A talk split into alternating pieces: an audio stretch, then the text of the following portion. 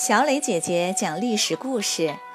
今天我们要讲的故事名字叫做《一鼓作气》。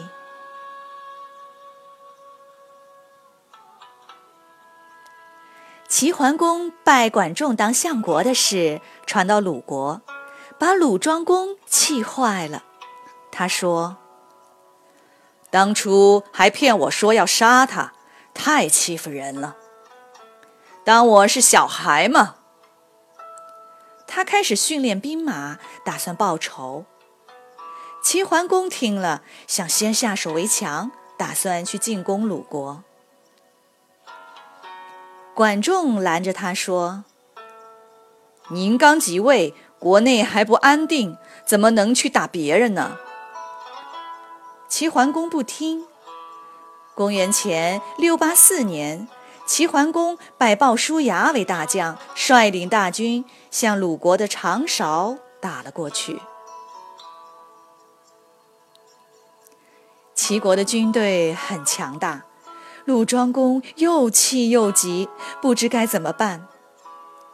这时，有个谋臣叫师伯，他对鲁庄公说：“我有个好朋友叫曹刿。”他能文能武，很有能耐，可以请他来帮忙。鲁庄公着急地说：“那赶快去请吧。”师伯去见曹刿，曹刿是个平民，家里很穷，笑着说：“怎么，你们做大官的吃大鱼大肉？”还要跟我这样吃野菜的小老百姓商量大事儿吗？师伯不管曹刿的讥笑，一个劲的请求。曹刿见他这么诚恳，就同意了。曹刿见到鲁庄公，鲁庄公问他要怎么打退齐国人。曹刿说：“全国上下一条心，团结一致。”就能打退敌人，具体要怎么打可说不定。打仗是很灵活的，要随机应变，没有一成不变的死办法。鲁庄公当即拜他为大将，率军前往长勺。曹刿带着大军来到长勺，远远对着齐国的军队摆下阵势。两国军队中间隔着一片平地，显然这就是战场了。鲍叔牙见鲁国军队到了，下令打鼓，准备冲锋。鲁庄公见对方鼓声响得跟打雷似的，着急也要打鼓冲锋。曹刿拦住他，并下令：“大家都不许喊叫。”也不许出战，就在这守住阵脚。齐国军队哗的冲到中间，一看，敌人怎么没过来呀？再看前面，对方阵脚稳固，没法打，只好退回去了。鲍叔牙很纳闷：难道他们没听见我们敲鼓吗？齐国军队重新整好阵型，第二次敲起鼓，鼓声更大，又冲了过去。曹刿依然按兵不动，和第一次一样。齐国军队冲到中间，有劲无处使，只好又回去了。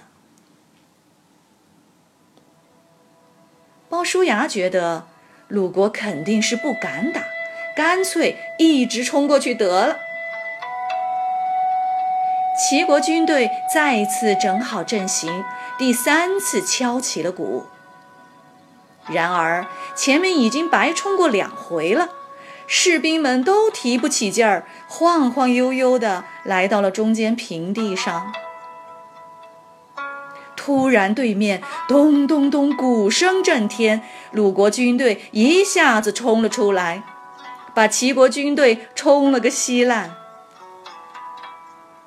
齐国士兵拼命地往回跑。鲁庄公刚想下令要追，曹刿说：“等等。”然后跳下车，仔细查看敌人车轮印后，这才下令快追，一直追了三十里地，把齐国打得大败。鲁国打了个大胜仗，但鲁庄公不明白，问曹刿：“我们怎么就打赢了呢？”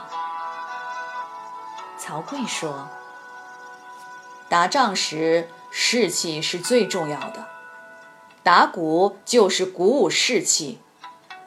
打第一次鼓，大家士气最旺；第二次就要差点，第三次就没劲儿了。敌人没劲了，而我们正一鼓作气的时候，怎么能不赢？鲁庄公点点头，又问。